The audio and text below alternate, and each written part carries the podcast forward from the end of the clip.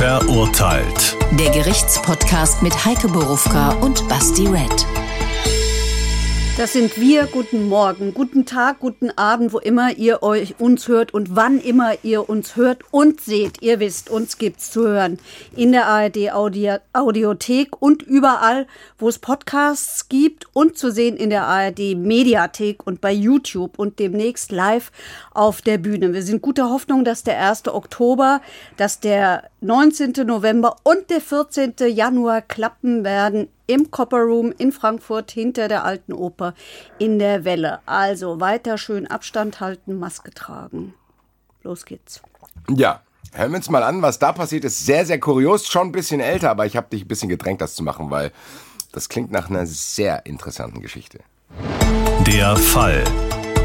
Ende der 90er Jahre versetzt ein Gifterpresser Verbraucher und vor allem Eltern in Angst und Schrecken. Immer wieder deponiert der damals 43-jährige Alexandro N. mit Blausäure vergiftete Tomi-Lebensmittel auf Kinderspielplätzen, in Adventskalendern und Supermarktregalen. Der gelernte Schlosser versucht damit, den Mutterkonzern Nestle zu erpressen. Er fordert 25 Millionen Mark, die ihm von Brieftauben überbracht werden sollen. Eine der Tauben namens Charlie führt die Polizei dann aber direkt zum Erpresser. Das Frankfurter Landgericht verurteilt Alexandro N. zu elf Jahren Haft. Nestle ist durch die Erpressung ein Schaden in zweistelliger Millionenhöhe entstanden. Ja, das klingt wieder einer, wie einer unserer Fälle, die auch ein Film hätten sein können. Ähm, die allererste Frage, die ich hatte, als ich überhaupt von diesem Fall gehört habe, wie kommt man auf so eine Idee? Zufällig hat er gesagt. Also, indem man auf Flohmärkte geht, das hatten wir schon mal, da haben wir ja schon mal gelernt, du erinnerst dich noch an die Nazi-Platten, Ja. dass die Leute so kistenweise der Platten gekauft hat. Hier, unser jetziger ähm, Erpresser, der hat, ähm, der hat keine Platten gekauft, sondern der hat eine Kiste mit Büchern gekauft und in dieser Kiste mit Büchern war ein kleines Büchlein drin und in diesem Büchlein äh, waren, war, ging es darum, wie man chemische äh, Experimente macht und wie man Sachen zusammenmischen kann, darunter auch Blausäure. So sagt er, kam er auf die Idee. Auf die Idee dieser Produkterpressung sei er, ich kann nur wiedergeben, was er gesagt hat, sei er gekommen, ähm, sei er gekommen, durch, indem er äh, viel Fernsehkrimis geguckt hat. Und da hätte er sich gedacht, könnte ich auch mal ausprobieren.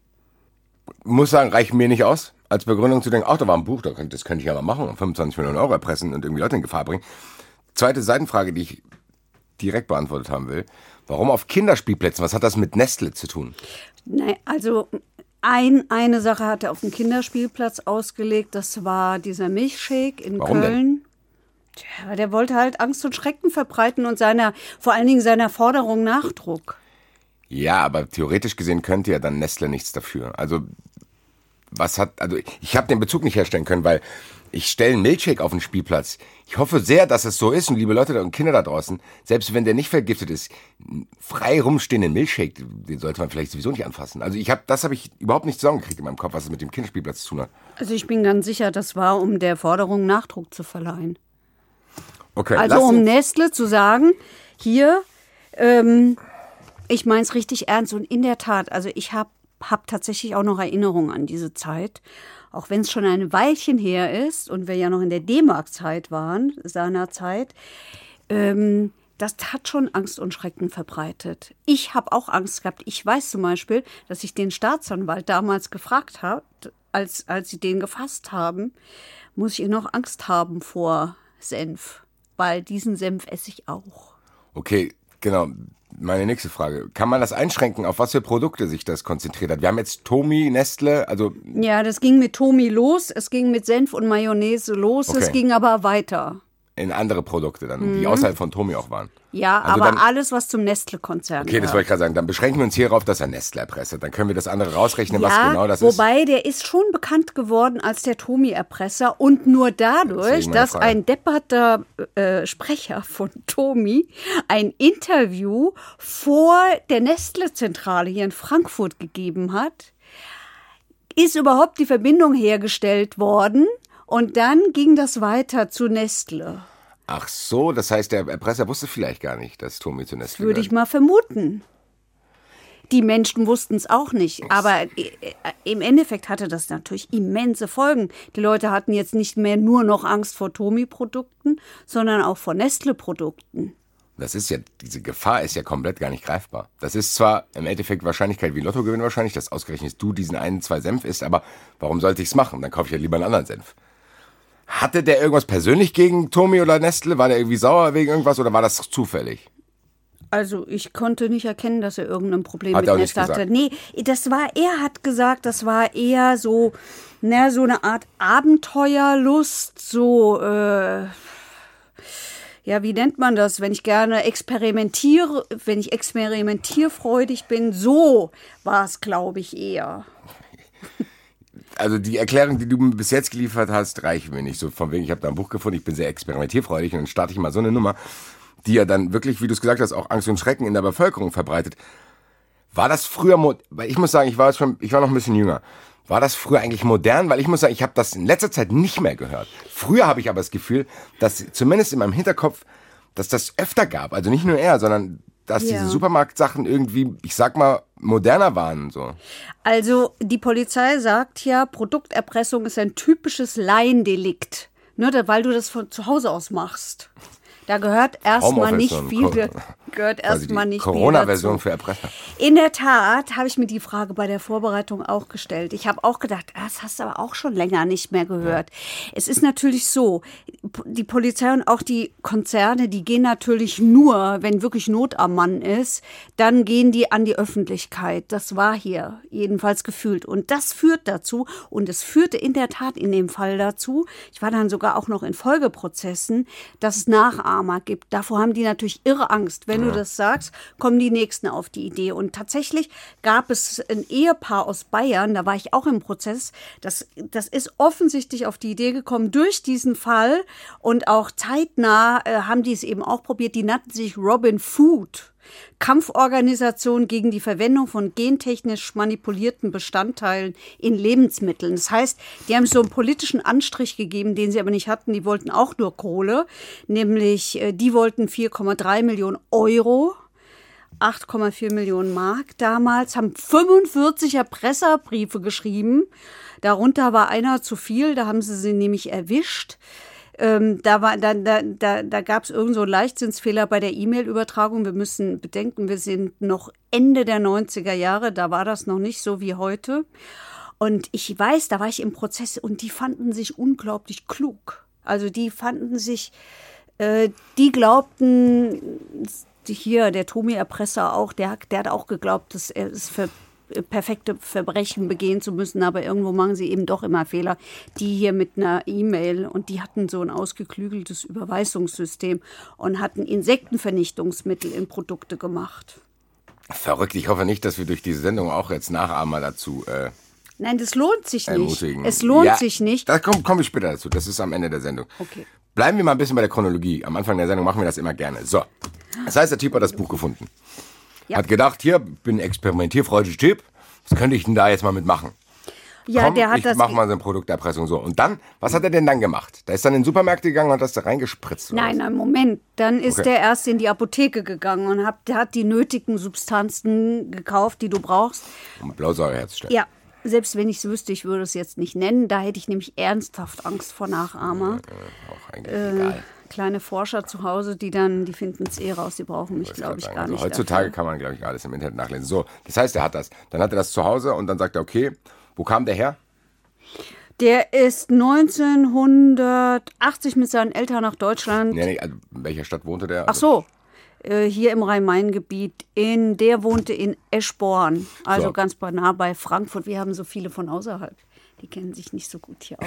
Will ich es kurz erwähnen dürfen. Das heißt, ist er dann in Eschborn einfach in den Supermarkt gegangen oder wie hat er das In die Apotheke. Also ob er jetzt Nein, direkt nicht in wegen den Eschborn... Sachen. Ich meinte, wegen- hat er jetzt die Blausäure, hat er jetzt. So, Nein, nein, der war umtriebig. Der war umtriebig. Der war in Stuttgart, in Nürnberg, in Kassel, in Hannover, in Dortmund und in Frankfurt. Nicht in Eschborn. das heißt, so doof war der, der nicht. ist noch durch Deutschland gereist und hat Lebensmittel vergiftet. Wie hat er Mhm. das gemacht? Mit ein, nee, der hat das so gemacht. Der hat zu Hause mit einer Spritze in die, also zum Beispiel Senftube, die Blausäure reingemacht und hat die dann ausgelegt in den Regalen. Das heißt, er hat sich Senf gekauft, hat er vergiftet und hat ihn einfach wieder zurückgetan. In diesen Städten, die du gesagt hast. So. Rein technisch, das hat er jetzt gemacht. So, die liegen jetzt da. Meine Frage ist jetzt, er hast schon gesagt, E-Mail-Zeitalter und so Social Media war noch nicht. Also war schon, aber jetzt nicht so ausgeprägt. An wen wendet man sich denn dann? Schreibt man dann diese typischen Briefe, wo ich einzelne Buchstaben aus Ja. Zeitungen ausschneide und so ein Kram? Tatsächlich. Ja. Ja. Und dann schicke ich das ich an dann, wen? dann schicke ich das an Nestle. Also der hat das ja so gemacht. Er sagte, er wollte, er, er, er wollte niemanden gefährden, er wollte nur die Kohle. Also der wollte ja keine Kohle, der wollte ja Diamanten. Und, ähm, und deswegen hat er immer gewarnt, wo es liegt. Okay, das hat heißt, immer mitgeteilt, Achtung, es ist da, das ist, war hinterher, das ich wollte ist es nämlich gerade sagen, das wird gekommen. wahrscheinlich im Urteil eine- später eine Rolle spielen. Ähm, aber gut, wir reden hier über einen Zeitraum von zwei Jahren. Wie kann ich mir das vorstellen? Weil ich bin immer, wir hatten es auch bei dem Fall mit der Schirn. Zwei Jahre ist mir wieder zu lange. Was machen die denn zwei Jahre? Also schreiben die das Brief hin und her und was hat Nestle gesagt?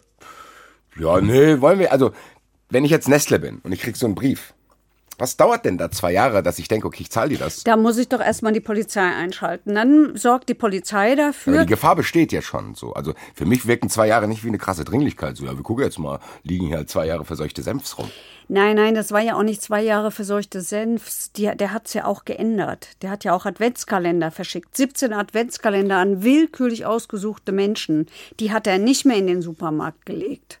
Die hat er in Deutschland rumgeschickt. Das finde ich sehr merkwürdig. Ich kann das alles nicht nachvollziehen. Wenn ich jetzt einfach einen Adventskalender geschickt bekomme, dann würde ich auch erst sagen, hm, weiß nicht, ob ich den aufmachen Die will. Adventskalender sind nie angekommen. Die Polizei hat sie abgefangen, weil der hat ja immer mitgeteilt. Das heißt aber, nach dem ersten Erpresserbrief ist nicht direkt gesagt worden, oh Gott, oh Gott, wo kriegen wir jetzt 25 Millionen Euro und Diamanten her, damit wir den irgendwie stoppen können. Sondern diese, Also die diese Angst, die du auch beschrieben hast, die herrscht über zwei Jahre lang.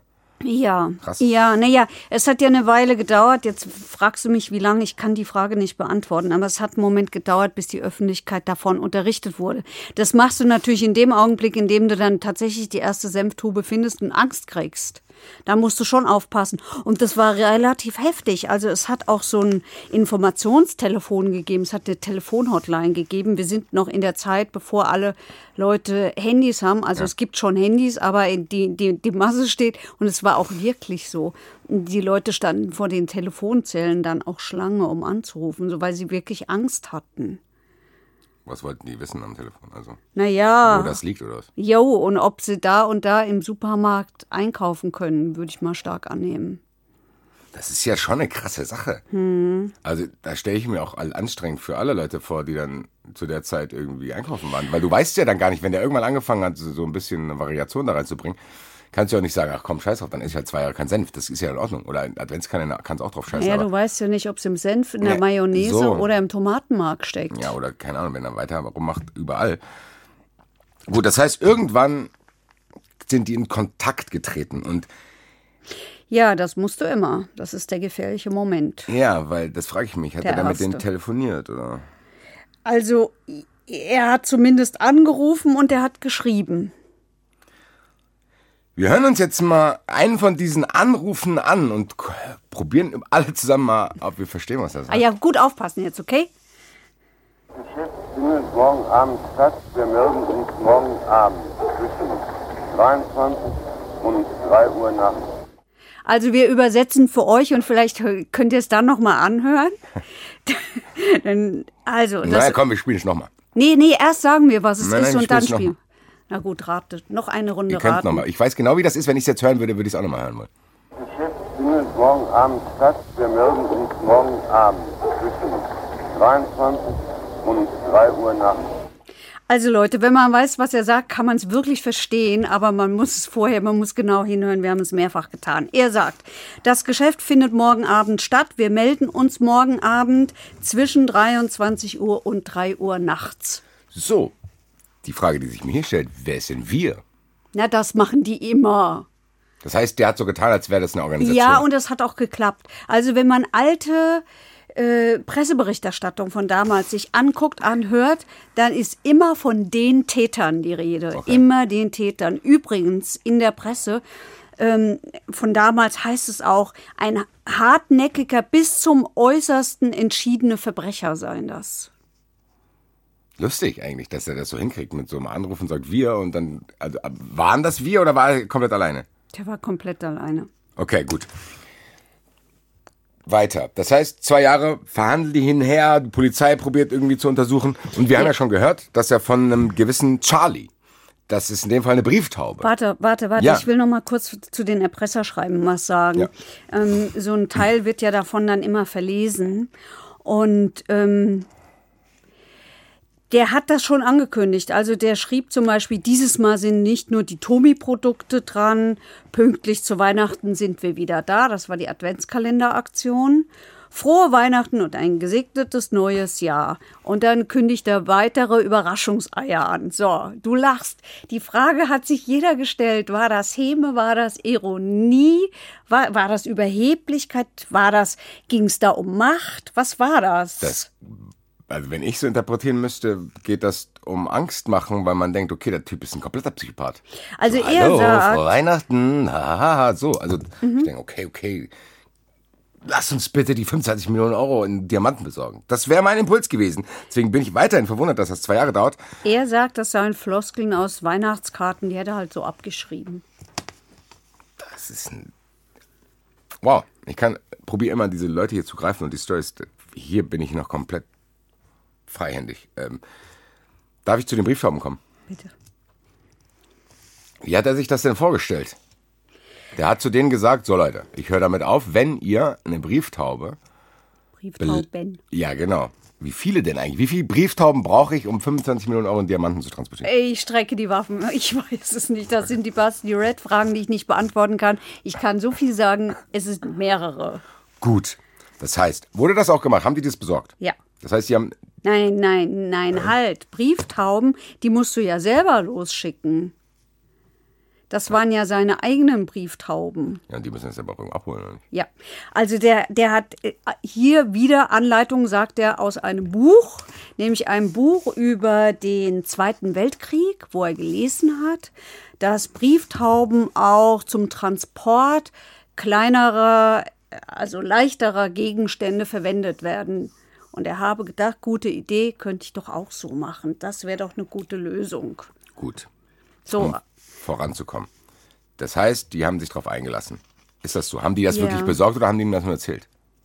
Was, die Diamanten? Ja. Nein, die haben die nicht besorgt. Die haben die, also er hat die Brieftauben dann ausgesetzt in, in, in Mittelhessen auf einem, auf einem Autobahnparkplatz in einem Auto mit, mit belgischen Kennzeichen, waren hinten im Kofferraum, waren die, waren die Brieftauben drin und an den Brieftauben hing an jeder Brieftaube ein handgenähtes, nein, ich weiß nicht, wer das genäht hat, falls die Frage kommt, ein Beruhig dich, du hast ja ein bisschen handgenähtes- Paranoia von meinen Ich hab Fragen, Angst. beruhig dich. ein handgenähtes Säckchen für die Diamanten. Gut. Das heißt, die haben ihm aber erzählt, wo er die hinschicken soll, oder was? Nein, das wissen doch die Brieftauben selber. Die Brieftauben, das? das? ist so. Das musst du einen Taubensammler Nein, fragen. nein, nein. Taubenzüchter fragen, nicht Sammler, Züchter. Brieftauben fliegen immer wieder an den Ort zurück. Ja, Doch. aber die müssen das ja irgendwo abholen. Also, die Brieftauben sollten auf diesem Parkplatz mit den Diamanten befüllt werden. Ach so, der hat die einfach abgestellt und hat gesagt, tut die da rein und Ja, dann, und tschüss. wenn ihr die, dann, wenn ihr die freilasst, kommen die zu mir. Ach so. So ist es. Ach so, ja, gut, jetzt habe ich verstanden. Die Polizei hat aber keine Diamanten reingemacht. Sondern Peilsender nicht unschlau. und Zettel, kleine Nachrichten. Auch so psychopathische Nachrichten. Aha, hallo. Ich glaube, nein.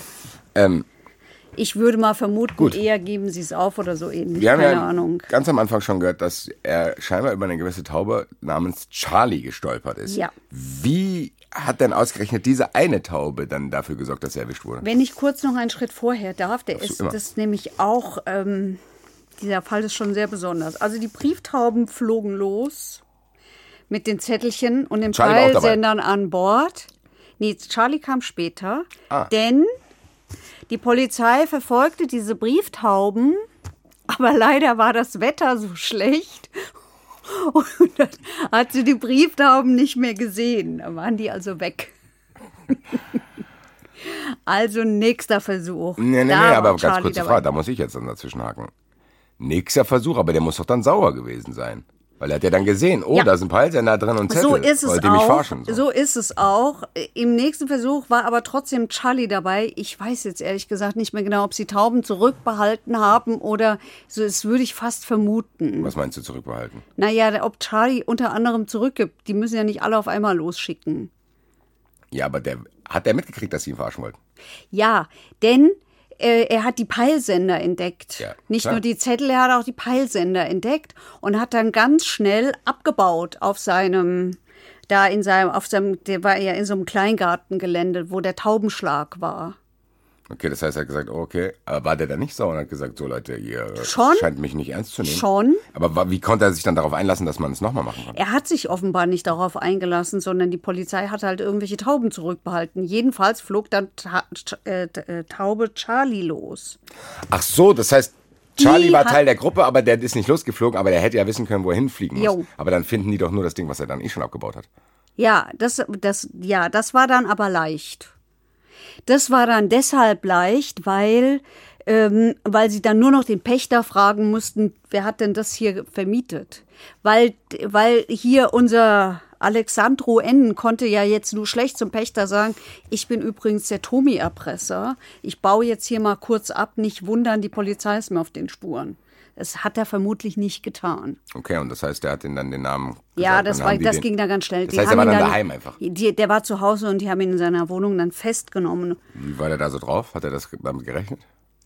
Weil ich, muss sagen, das finde ich von ihm. da war ich ja, nicht dabei. Ich glaube eher leid- nein, weil er im Ermittlungsverfahren bestritten hat, die Strafverfolger irgendwie übelst beschimpft haben, dass sie ihn zu Unrecht verfolgen und ja erst zu Prozessauftakt für alle, inklusive seiner Verteidigerin, völlig überraschend gestanden hat. Ja, ich muss sagen, weiterhin kann ich ihn nicht greifen, weil das finde ich nicht so schlau, wenn ich so eine Action machen würde mit Peilsendern. Und ich sehe, oh shit, das ist doch mein Move nicht. Aber da gehe ich erstmal nach Hause, die werden mich schon nicht finden. Ja, klar finden die dich, Digga, wenn die diesen Garten finden. Vielleicht wusste er nicht wohin. Ich kann mich Geh nicht so Hotel. richtig. Was ist denn mit dir? Ich, na, na ja, machen wir da wird, da die. Kohle nicht gereicht haben. Ich glaube, Alexandro N. ist ein braver geworden. Ich habe ihn bei, ich habe ihn gefunden bei, bei Facebook. Das, da ist man normalerweise nicht, wenn man weiter Verbrecher ist. Jedenfalls nicht unter seinem Namen. Du hast ihn jetzt schon angesprochen und du warst ja dann auch in dem Prozess. Was war das für ein Typ?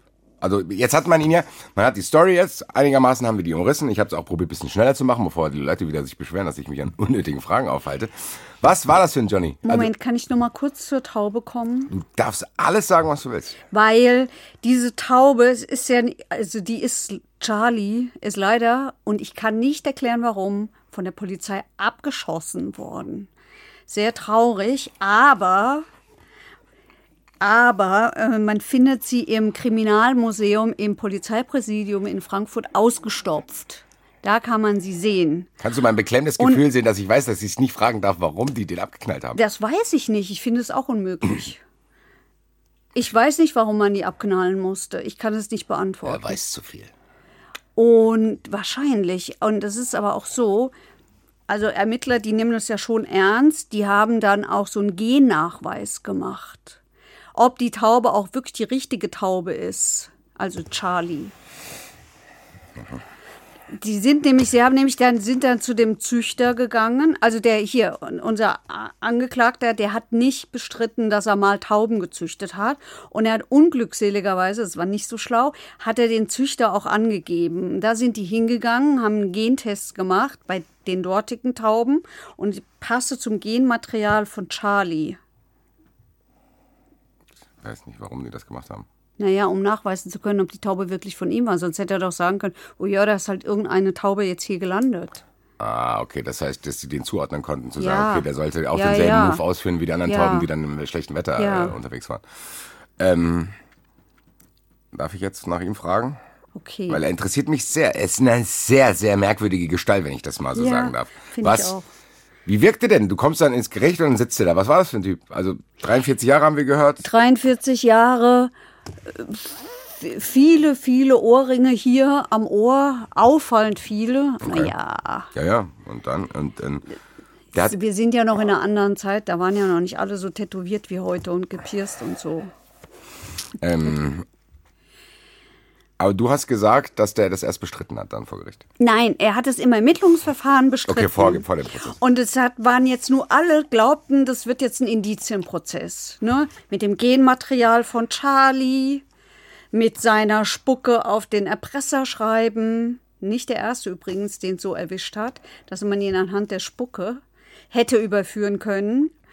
Ähm, und so weiter und so fort. Ja, also äh, jeder hat mit einem reinen Indizienprozess gerechnet, aber der Angeklagte hat sich, warum auch immer, entschieden, nur sagte aus.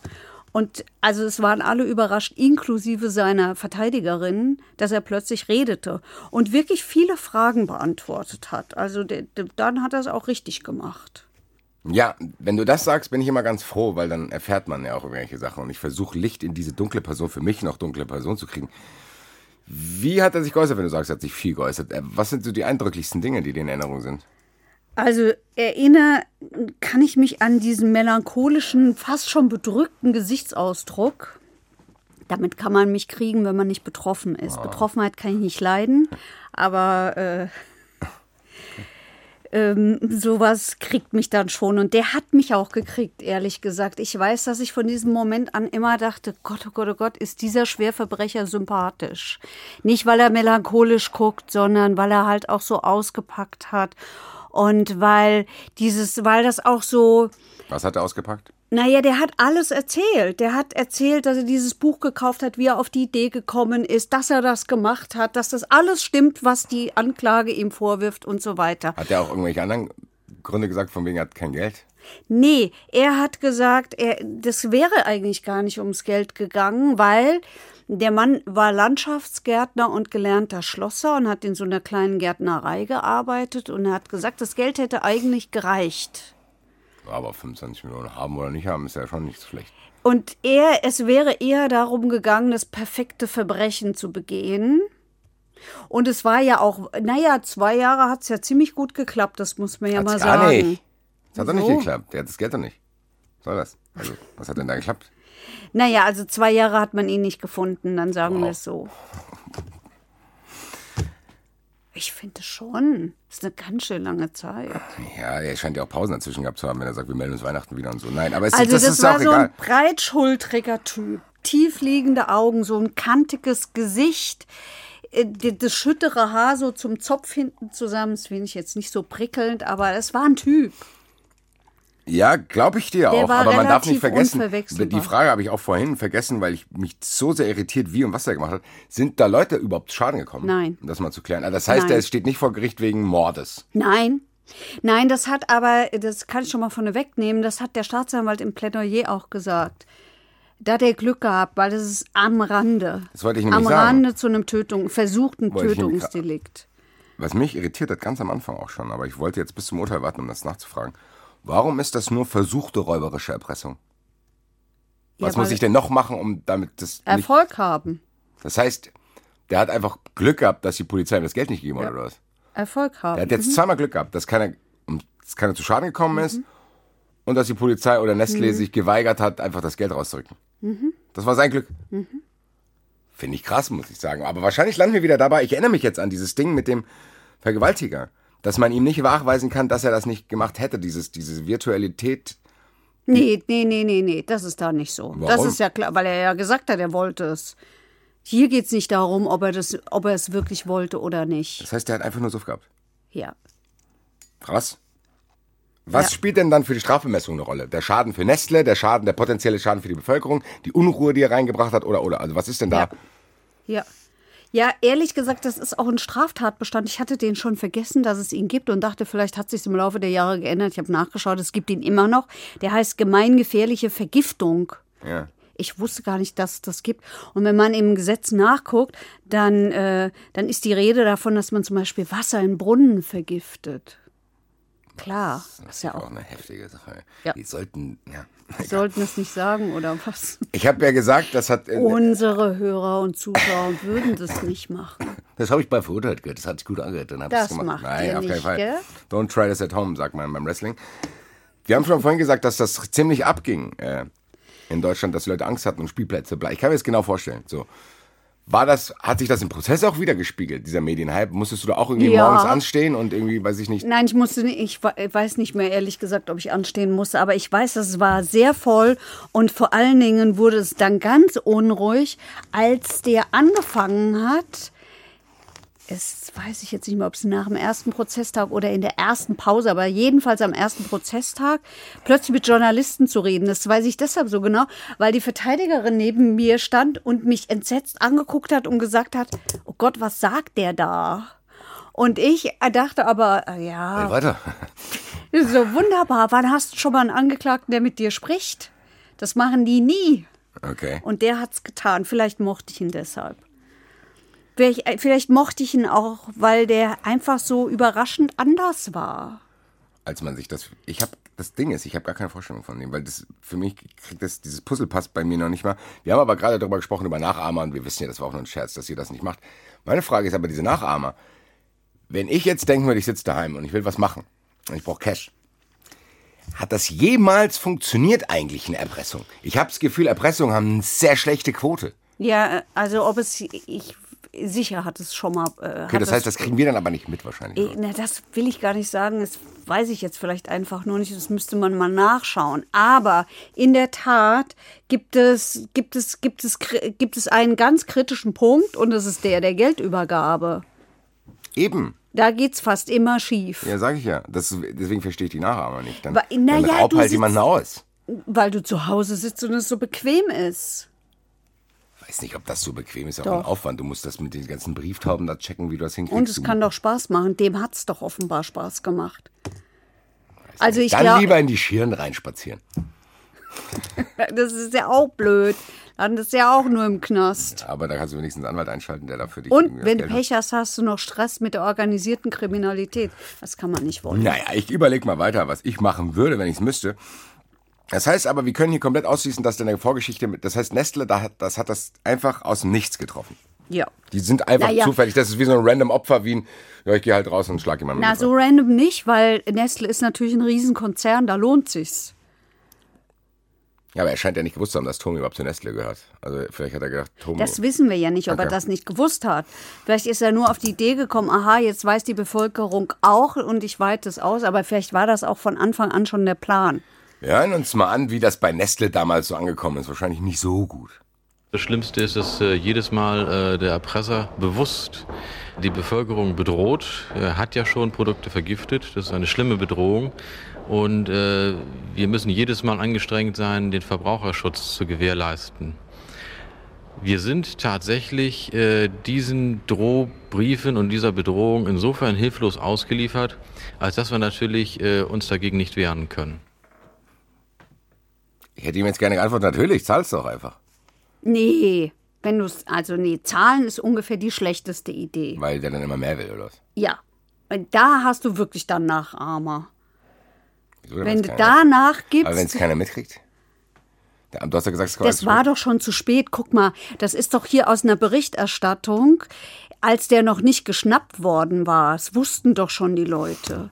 Irgendwann musst du ja auch rausgehen damit. Ja, klar, Wenn die ja Lebensmittel nicht wirklich, also stell dir mal vor, stell dir mal vor, da, der, der, der erwischt wirklich jemand mal irgend so ein Unzür, äh, ähm, ich jetzt über, geht's mir schon wie dir, überschlagen sich die Gedanken in meinem Hirn. Also, stell dir mal vor, du isst wirklich was, was vergiftet ist. Denn, das ist mir eben gerade eingefallen, ähm, die Dosen, die er da drin hatte, die waren, die waren wirklich lebensgefährlich. Hat man die eigentlich gefunden, Ja. weil er das immer gesagt Ja. hat, oder was? Und wie hat man das gefunden? Ja, ja, weil der, der hat ja immer gesagt. Und dann hat man, dann, dann, dann sind die Lager geräumt worden, dann ist alles durchsucht worden. Muss ich das dann immer alles wegschmeißen oder haben die dann einfach diese eine Tube gefunden? Ich, mein, ich würde mal annehmen, dass sie es wegschmeißen müssen. Weil die Gefahr ist doch viel zu groß, das eben. wieder ins Regal zu stellen. Nachher hast du eine übersehen. Ich finde das krass, weil meine erste Maßnahme, ähm, die ich im Kopf hätte, wäre, ich müsste einfach alle Supermärkte zumachen. Wer weiß, was der gemacht hat. Das ist ja brandgefährlich. Ja, wenn so da so ein Typ ja das in ganz Deutschland macht. Also, so war es ja auch. Die haben die Sympathie Regale du- geräumt. Ja, eben, bei aller Sympathie, die du für ihn hast, das ist auch schon Ja. echt ein Arschloch-Move. Aber so. ja, Du ziehst da Leute damit rein, die damit gar nichts zu tun haben. Mach das halt mit Nestle irgendwie, was weiß ich was. Keine Ahnung. Ja. Oder erzähl denen das nur, dass du das gemacht hast. Das reicht dir eigentlich. Du musst das ja gar nicht machen. Ich kann ja bei Nestle anrufen und sagen, hier, haha, wollt ihr das rausfinden? Das ist alles vergiftet. Und ich habe es gar nicht vergiftet. Das wäre ja eigentlich noch sympathischer gewesen. Also, aber er hat es ja tatsächlich auch Mhm. Nee, er gemacht. hat es tatsächlich gemacht. Er hat in eine Senftube, das war das, das war das höchste, 203 Milligramm reingemacht. Und da war so ein Toxikologe im Prozess, der hat gesagt, ein Milligramm Blausäure pro Kilogramm Körpergewicht ist tödlich. Jetzt der Mathematiker, bitte. Ich habe nicht zugehört. Äh, Aber das reicht auf jeden Fall schon, um ihn mal. Zugehört. Nein, ich habe das mit den Zahlen. Also du hast gesagt, Also wenn ich 120 Milligramm, das schaffe ich aber auch, 120 Milligramm habe, Ja. dann, dann, dann, dann bin ich tot, wenn ich 120 Kilo wiege. Ergo bin ich tot, wenn ich weniger wiege. das Ne? war jetzt meine Schlussfolgerung. Ich wollte sagen, das reicht auf jeden Fall Ja. auch für einen sehr stattlichen Mann. Deswegen ist die Zielgruppe dann sehr, sehr groß, Ja. die das töten könnte. Ja, er hat, er hat gesagt, er sei davon ausgegangen, weil das ja so stark nach Bittermandel riecht. Dass man das merkt. Ja, aber, aber, das war auch der Toxikologe, der hat erzählt, 30 bis 40 Prozent der Bevölkerung können Bittermandelgeruch gar nicht wahrnehmen. Die hätten es schon mal nicht gerochen. Ja, das reicht mir auch nicht als Entschuldigung zu sagen, hier, ich habe gedacht, das können die riechen, Digga, mach's halt nicht. So, erzähl's halt einfach. Na, mach's Wer- halt nicht, ist ja klar. Also, damit ich hier nicht in den Verdacht gerate, dass ich alle Verbrecher nett finde. Nö, ich finde auch Nein, manche. Verbrecher teilweise netter, als ich denke, aber ich meine, in dem Fall bringt ihm es gar nicht, dass er es tatsächlich vergiftet, weil alleine die Story, dass er es getan haben könnte, würde schon ausreichen, um diesen Dings zu angeblich zu kriegen, diese 25 äh, Millionen Euro in Diamanten, Mark. Wer war da noch in dem, wer, wer tritt in solchen Prozessen als Zeuge auf? Wie kann ich mir das vorstellen? Weil wirklich, gibt's da irgendwelche Leute aus seinem Umfeld oder so auch? Die sagen, oder Der, da, die gab's nicht, weil der ja so ein Einzelgänger war. okay, das heißt, da war niemand aus seinem Umfeld? Nein. Niemand, der gesagt hat, oh, das war ein normaler Nachbar, ich habe gar keinen normalen Typ, so diese typischen Interviews, die man kennt. also ich so. kann mich jedenfalls ich an keinen mehr gebracht, erinnern. So, also, ne? Nein, nein, nein, nein, nein. An die kann ich mich nicht erinnern. Gut, wer, Nein. wer, das heißt, wir Da hatten- waren viele Sachverständige drin. Genau, das, und die dann, was hat alles dann seine Schuld bewiesen? Sein Geständnis, klar, was noch? Also das Geständnis hat übrigens dazu geführt, weil der gesagt hat, boah, es war wie eine Sucht, ich konnte gar nicht mehr aufhören, ich war wie besessen. Das hat dazu geführt, dass das Gericht gesagt hat, uh, hier brauchen wir mal einen Sachverständigen. Nachher ist sowas wirklich eine Suchterkrankung. Wenn das Wort Sucht fällt, muss man gucken. Oh, ja? Weil Suchterkrankungen sind am Ende können am Ende stra können strafmildernd sein, sind nicht automatisch können. Erpressungssüchtig. Und äh, das war dann auch so, da wurde dann erstmal unterbrochen, weil äh, der Sachverständige da rein musste und der musste sich dann mit dem treffen, hat er auch getan. Dreimal hat er sich im Knast mit ihm getroffen und hat gesagt, nix. Ähm, der ist nicht äh, schuldunfähig, also der ist nicht, der ist nicht so krank, äh, dass man ihn schuldunfähig erklären müsse. Der habe zwar, der sei zwar stark ich-bezogen, aber das seien halt viele Menschen. Der hat auch neurotische Züge, aber die seien auch im Bereich der Norm und nicht besonders außergewöhnlich und äh, Depressionen, Sucht und etc. hat er alles nicht gefunden bei ihm. Wie lange hat das gedauert, der Prozess? Ungefähr. Ein paar Wochen? Ein paar Wochen. Okay, das heißt, Na, viel. okay, das, aber das war alles safe. Oder war da irgendwas unklar Das noch? hat, glaube ich, ich, Also gab es irgendwelche Sachen, wo die dachten, ah, Gott sei Dank konnten wir das nochmal, weil für mich klingt so, der hat das zugegeben, du hast da ein bisschen was, also das klingt für mich, die würden wahrscheinlich sagen, wasserdicht. Ja, also sowohl die Staatsanwaltschaft als auch die, das Gericht hat am Schluss gesagt, das hätten wir auch so ohne Geständnis geschafft. Es hätte Okay. natürlich viel länger gedauert. Genau. Aber es war schon genügend da. Es war die Taube da. Es war die Spucke an der Briefmarke da. Werd das Bild nicht los, wie die einfach wahllos diesen Charlie abschießen. Ne, das ist gemein. Wahnsinn. Ja. Und ähm, man darf nicht lachen über tote Tauben. Ich lache gerade. Ähm, also es war die, es war, es war die Spucke auf dem Erpresserschreiben da. Äh, es war Charlie da. Was war noch da? Es war die Stimme. Da hätte man sich ja auch einen, einen Sachverständigen dran setzen können. Stimmt. Wahrscheinlich hätte man sich die Briefe auch noch mal genauer angucken können, wenn nötig. Wilde Diskussionen gab es über irgendwelche Geruchsproben übrigens im Gerichtssaal, die es dann doch nicht gab. Also mal zu riechen, wie das da so ist mit der, mit dem, mit dem, mit dem Bittermandelgeruch. Das wurde dann, aber das Gericht hat darauf verzichtet, sa- hielt es dann für unerheblich. Okay, und das heißt, wir haben schon etabliert, der hat Glück gehabt. Weil keiner zu Schaden gekommen ist und weil die Polizei ihm einfach das Cash nicht gegeben hat. So. Was Mhm. hat er jetzt bekommen? Elf Jahre. Einfach so. Elf Jahre ohne irgendwelche anderen Sachen. Also elf Jahre Elf. Jahre Gesamtfreiheitsstrafe muss das sein, habe ich mir nämlich überlegt. Wir hatten noch die Diskussion in die wilde Rechnerei beim letzten Mal. Hat übrigens angeblich gestimmt, was wir da so ausgerechnet haben. Wir haben uns ja auch wirklich ins Zeug gelegt. Oh.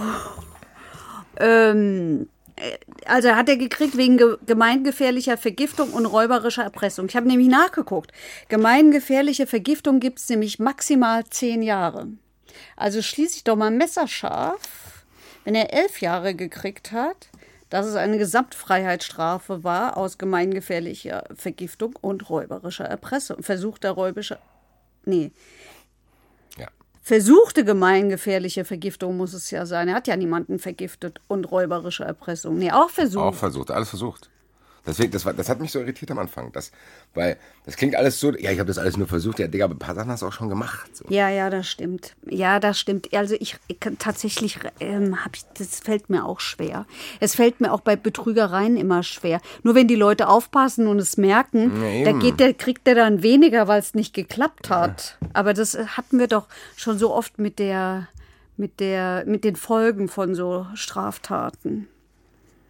Hat es eigentlich danach lange gedauert, bis, bis war die Bevölkerung danach sicherer, als sie wussten, okay, den, der wurde jetzt geschnappt, jetzt kann ich wieder Senf kaufen. Also ich kann nur von mir ausgehen. Du bist sofort wieder los. Nee, eben Ah, nicht. Ich habe den Staatsanwalt gefragt, kann ich wieder Senf essen?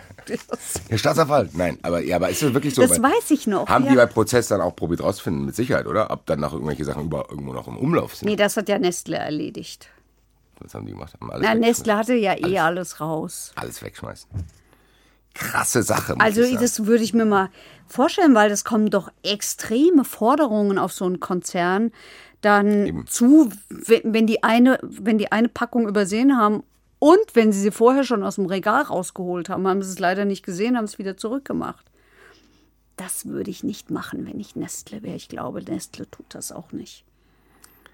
Ist ja auch nicht passiert. Also ist ja im Nachhinein jetzt nichts mehr aufgetaucht. Die Frage, die ich mir bei der Vorbereitung noch gestellt hatte, war, weil ich kann so ein bisschen, zumindest für mich, bei dir die Parallelen ziehen zu diesem aktuellen, dass du jetzt beim Lübcke-Prozess die ganze Zeit bist. Wie ist das für dich eigentlich? Musst du, wie lange dauert das denn eigentlich? Weil ich war jetzt dreimal dabei, das war easy peasy, das waren hier so Kleinigkeiten und so. Wie lange sitzt du denn da eigentlich und wie lange musst du danach noch was machen? Weil ich stelle mir es so vor, dann ist da ein ganzer Tag Prozess, da labert der einer, dann riechen die dann irgendwelchen Sachen. Wie schaust du es denn dann auch nicht dann da einzuschlafen? Naja. Also wie lange dauert das mal? Ähm, also es kommt drauf an.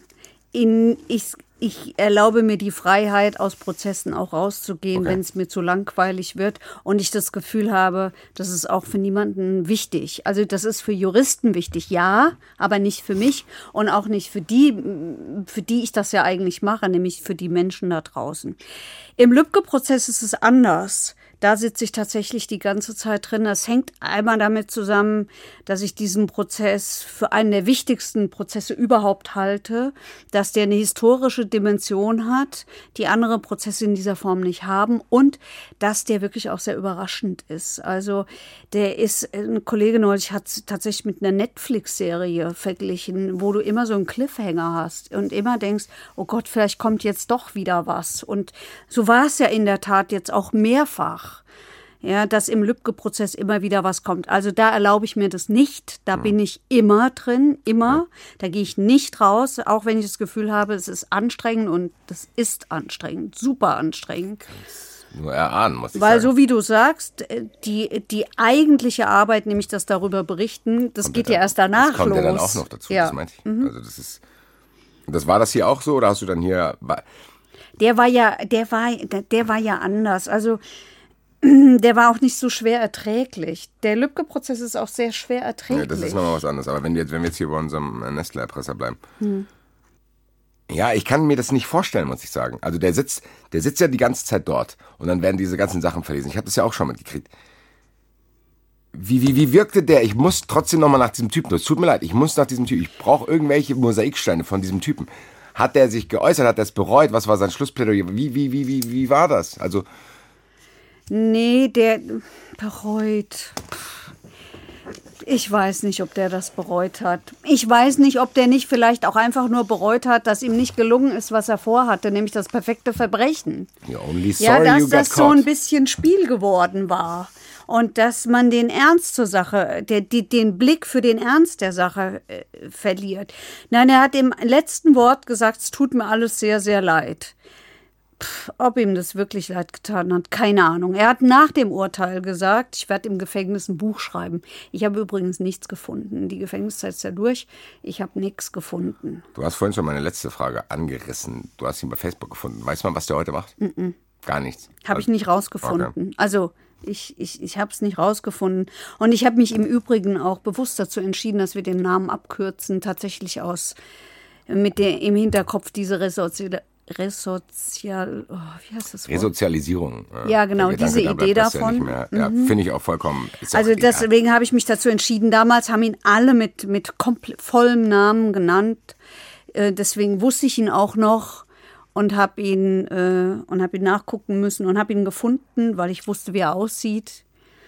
Und man konnte noch erkennen, dass er es ist. Er sieht jetzt stark tätowiert aus. Gut. Hätte ich nicht gedacht, aber meine, mein Fragezettel ist eigentlich schon fast komplett durchgestrichen. Hast du noch irgendwelche Anekdoten, die durch meine Fragerei nicht rausgekommen sind? Weil Nee, die, die ist so Charlie war wichtig. Ja, das ist, das, ja, ne? also ich, Das ist wie ein schlechter Film. Aber das ja, das ist ja wirklich diesmal ein schlechter Film. So, diese Schirn war ein guter Film. Das hier finde ich ein schlechter Mhm. Film, weil so viele Unsinnigkeiten dabei sind. Und ich finde, diese zwei Jahre sind für mich auch noch so wie so ein schwarzes Loch. Was hat er die ganze Zeit gemacht? Hat er gearbeitet oder? Ist er nach Hause gegangen und hat gesagt, oh, heute Also mal guck mal, was. aber so Eigenbrötler sind doch so. Der hockt da vielleicht auf seinem Kleingartengrundstück oder in seiner Wohnung und äh, liest in seinen Büchern rum und denkt sich so einen Quatsch aus. Ja. Wie gesagt, vielleicht fehlt mir nur der Zugang. Die Leute können sich ja auch nochmal äh, abschließend darüber informieren. Was los war, ich Der, der hat auf die Frage des Vorsitzenden Richters, was hätten Sie mit dem Geld gemacht, gesagt, ich hätte es ausgegeben. So war der. Jo, so, macht Sinn. ne? Ja, ich hätte es am Anfang nicht gedacht, muss ich sagen, aber ich bin einigermaßen, ja, nicht befriedigt will ich nicht sagen, aber die Fragen, die ich habe, kann eigentlich nur Emmy beantworten. Hast du noch irgendwas, was du loswerden wollen würdest, bevor wir in den Zuschauerraum gehen? Nein. Dann tun wir das. Zuschauerraum. Tadam, Und wir haben sehr, sehr viele coole Mails wieder gekriegt und manchmal leitet Heike mir die sogar auch weiter, die coolen. Und da bedanke ich mich auch nochmal sehr dafür, weil die sind wirklich sehr, sehr aufschlussreich. Gerade bei Sachen, die wir hier angerissen haben, die dann nochmal ins Detail gehen. Und einer hat eine Frage gestellt, wo ich mich ein bisschen geärgert habe, dass ich die Frage nicht gestellt habe. Liebe Grüße an den David, weil der hat nämlich gesagt, wir haben über den Gefängnisausbruch gesprochen, als der Typ da Hilfe geleistet hat. Und da haben wir festgestellt, dass der Drang nach Freiheit nicht strafbar ist. Das heißt, ich kann so oft probieren, aus dem Gefängnis auszubrechen, wie ich will, weil die Leute sagen, das ist doch logisch, dass du das machen willst, deswegen kriegst du dafür keine Strafe. Haben in der Sendung aber festgestellt, dass der eine viel höhere Strafe hätte bekommen können wegen Meuterei. Das heißt, Meuterei ist, wenn ich mich mit anderen Gefangenen dazu abspreche. David fragt jetzt, gehört diese Meuterei bzw. diese Absprache zu einem Ausbruch nicht auch zu diesem Drang? Weil das ist ja eigentlich auch nur ein Instrument, zu sagen, ey, lass absprechen, dass wir hier rauskommen. Zählt das da nicht dazu? Gute Frage. Frage für den Telefonjoker. Lossi Bossi, let's call him. Hallo, hallo. Gute, und diesmal mache ich es nicht falsch. Heike Berufka und Basti Red hier. Hallo. Hallo, servus. Wir erreichen dich schon im Zuschauerraum. Das heißt, mit unserem aktuellen Fall hast du nichts zu tun. Okay. Wir haben eine Frage äh, von Hörern bekommen zu Ja. dem, und wir beide hatten ja auch privat schon mal drüber gesprochen, über, erinnerst du dich an diesen Gefängnisausbruch? Ja, ja, der, der, der junge Mann, der über die Mauer da gehüpft ist. Genau, und der Hilfe bekommen hat. Genau. Innerhalb dieser Sendung haben wir gelernt, dass man ausbrechen darf aus dem Gefängnis, beziehungsweise man darf es probieren, weil der Freiheitsdrang, bla bla bla. Genau, richtig. Dann haben wir aber gehört, dass eine Meuterei quasi trotzdem strafbar ist. Aber gehört diese Meuterei nicht trotzdem auch zu diesem Freiheitsdrang, weil ich mache das doch nur deswegen. Ja, genau. Also wieder eine gute, rechtspolitisch gute Frage, philosophische Frage fast. ähm, tatsächlich ist es ein, ein Bereich, der, der kompliziert ist bzw. schwer ist zu durchdenken. Also du kannst deine, deine Freiheit, der Drang nach der Freiheit ist natürlich straflos. Das heißt, du kannst aus dem Gefängnis ausbrechen, aber alles, was du auf dem Weg in die Freiheit an Straftatbeständen erfüllst, ja, ist natürlich strafbar. Das heißt, wenn du zum Beispiel Anstandskleidung mitbringst, äh, mitnimmst, äh, dann hast du einen Diebstahl begangen. Oder du machst irgendwas kaputt im Gefängnis, Sachbeschädigung und so weiter und so fort. Ja. Und das wird auch dann danach verfolgt werden.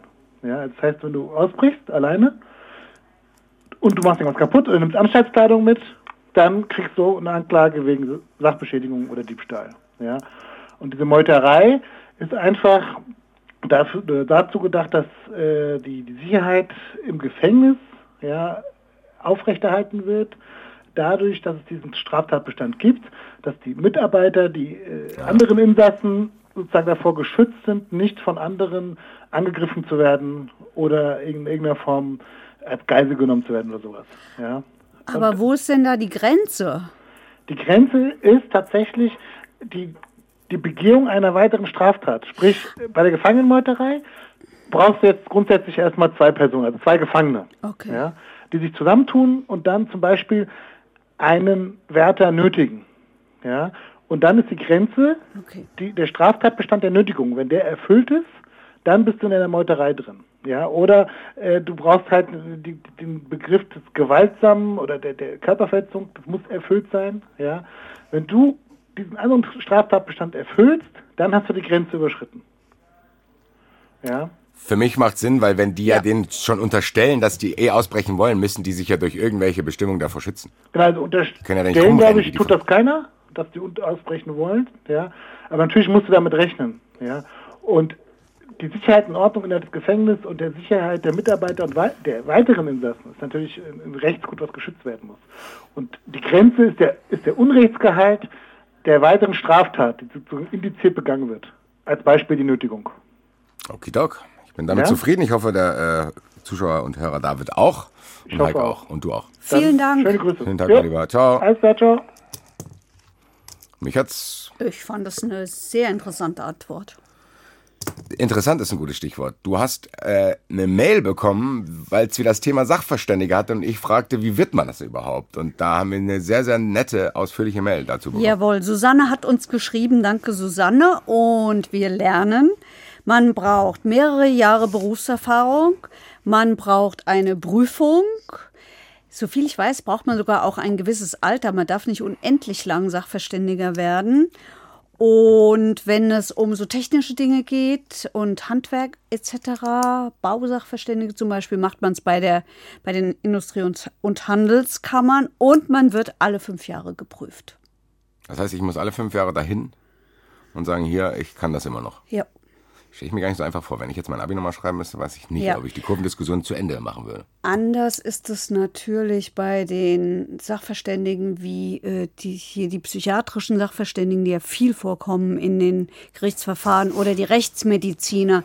Die müssen sich natürlich nicht prüfen lassen, was natürlich damit zusammenhängt. Also bei den Rechtsmedizinern ist klar, die kommen von rechtsmedizinischem Gutachten. Äh, äh, nicht Gutachten, wie heißt es? Institut. Macht für mich auch Sinn, muss ich sagen. Beruhigt mich ein bisschen. Dass da nicht jeder Johnny oder dass ich da jetzt nicht hinspazieren könnte und sage, da hallo. Sondern dass da irgendwelche Kontrollinstanzen sind, wurde hiermit beantwortet. Vielen, vielen Dank an alle, die solche Mühe sich machen, um unsere Fragen dann mit zu beantworten oder uns eine kleine Expertise, Exkurse, alles Mögliche zu geben. Ich weiß, dass ich euch versprochen habe, dass ich immer auf alle E-Mails antworte, aber es sind ganz schön viele geworden. Ich schaffe es nicht immer, weil ich, wir hatten das Stichwort eben, extrem viel zu tun habe wegen Lübcke-Prozess etc. Also, da steckt keine Absicht dahinter, schon gar keine böse, wenn ich es mal nicht tue oder es dauert. Ja, lange dauert es nicht mehr, bis wir, du hast es eingangs ja schon gesagt, äh, live gehen wollen und wir hoffen immer noch, dass das stattfindet. 1.10. ist der jüngste Termin, der bevorsteht. Alle Informationen verurteilt-podcast.de. Ihr könnt uns schreiben, verurteilt.hr.de. Ihr könnt uns bei Instagram schreiben, Twitter, Hashtag verurteilt. Ich glaube, mittlerweile weiß jeder, wie ihr uns erreicht. Heike sagt am Anfang der Sendung auch immer, wo ihr uns schauen könnt. Ich grüße auch mal unsere Fernsehzuschauer, die auch immer mehr werden, die uns ein bisschen später immer sehen. Und wir bedanken uns, glaube ich mal, für wirklich, du hast schon gesagt, nicht nur die Mails werden mehr, auch die Zuschauerzahlen, Hörerzahlen werden mehr und wir kriegen sehr, sehr viel positives Feedback hauptsächlich. Äh, deswegen machen wir das, das macht uns Spaß, mich freut das tatsächlich sehr und an dieser Stelle sage ich immer, liebe Heike, tschüss und dabei, dabei. Bis in zwei Wochen. Verurteilt. Der Gerichtspodcast mit Heike Borufka und Basti Red. Eine Produktion des Hessischen Rundfunks.